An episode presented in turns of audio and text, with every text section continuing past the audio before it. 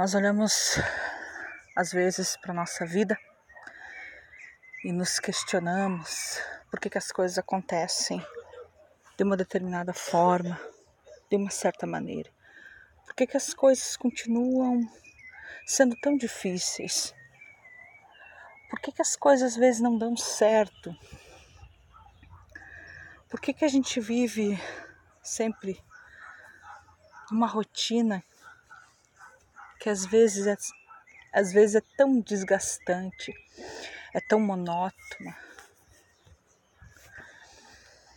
Todas as respostas que a gente busca e quem sabe aquelas que realmente a gente precisa ouvir, elas estão descritas na Bíblia. Porque eu lembro da queda do homem.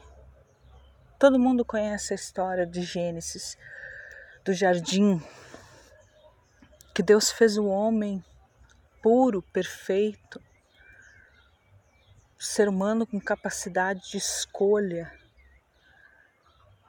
capacidade de pensar, um ser inteligente, mas que era puro. E Deus deu uma única ordenança dominem, multipliquem-se. Comam de todas as frutas, de todas as árvores, somente a que está no meio do jardim, a que está no centro da ciência do bem e do mal, vocês não comam, porque o dia que vocês comerem, vocês vão morrer. Quando o ser humano cai, quando o ser humano dá ouvidos ao diabo, quando o ser humano desliza e olha o fruto e vê que é agradável aos seus próprios olhos, ele deixou de centralizar Deus para centralizar ele mesmo. E isso, essa queda original, ele está encalacrado em nós. Nós somos egoístas por natureza. Quem sabe você não está entendendo muito bem isso mas nós crescemos, aprendemos com os nossos pais, e os nossos pais aprenderam com os pais deles, e assim sucessivamente, que o bom é você fazer o que quer. Isso é o certo, é aquilo que te agrada, é aquilo que te beneficia. Você tem que ter o melhor emprego, você tem que ter o melhor carro, você tem que ganhar mais dinheiro. Não estou dizendo que isso é errado, não estou falando isso mas nós buscamos sempre benefícios próprios e muitas vezes eles são egoístas. O que, que hoje a gente vê? As pessoas abarrotadas nas redes sociais, mas não tem conteúdo. São como papagaios digitais, papagaios virtuais, que só repetem aquilo que mandam para elas. E só e assim vão passando. São apenas pessoas que compartilham o animalzinho papagaio, ele não tem ciência daquilo que ele está falando. Ele só repete, ele só repete aquilo que ele escuta. Ele foi um animal criado que consegue expressar a fonética humana, mas ele não sabe, ele não tem raciocínio, ele só repete aquilo que ele escuta com o ouvidinho dele. E hoje em dia o que a gente vê as pessoas sendo papagaios virtuais compartilhando, nem sabe, não tem conteúdo, não tem vivência, porque estão ali, querem essa vida que é tão, é tão fútil, é tão sem conteúdo, é tão sem Deus. E essa origem está lá no paraíso, onde o homem tinha tudo.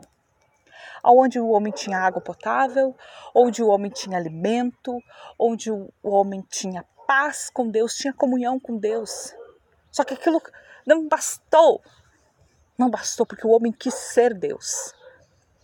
Só que nós não podemos ser Deus.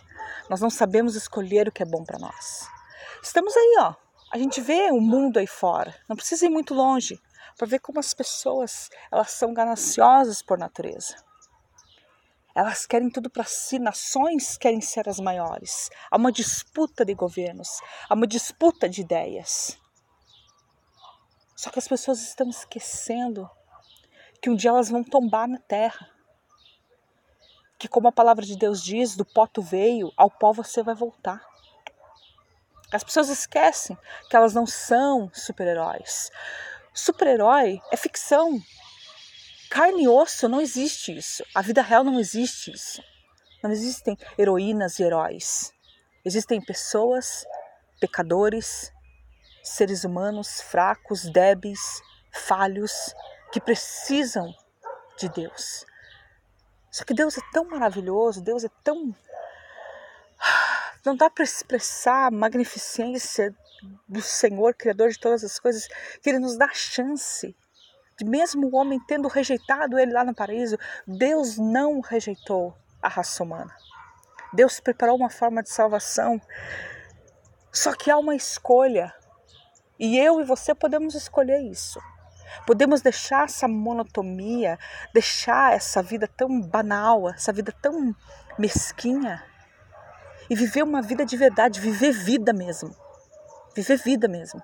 Porque quando o pecado entrou na raça humana, e desde Adão todo homem, toda mulher que nasce, já nasce no pecado.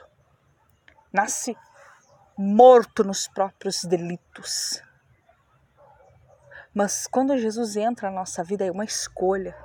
Quando você ouve o Evangelho, quando você crê na palavra, é uma escolha. Quando você escolhe Jesus, você recebe vida.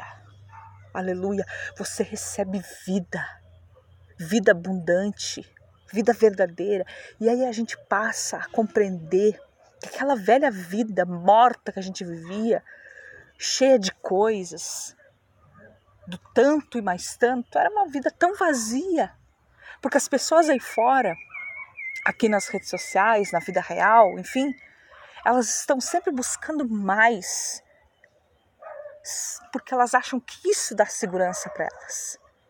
Elas terem mais dinheiro, elas terem mais, maior sucesso, elas terem mais curtidas, elas terem maiores visualizações, mas visualizações, mas não é isso. Não é isso. Não é isso que preenche o vazio. O único vazio, a única forma de preencher esse vazio é Jesus. Jesus preenche. Oh, glórias a Ti, Senhor. E quando a gente entende isso, quando a gente recebe Cristo, a gente vê que aí a gente vive vida de verdade. Aí a gente vive vida de verdade. Eu fico por aqui, que o Senhor Jesus Cristo te abençoe, que essa palavra venha falar ao teu coração que a glória do Senhor resplandeça na tua vida e na minha vida. Ao Senhor toda a honra, toda a glória e todo o louvor pelos séculos dos séculos. Amém.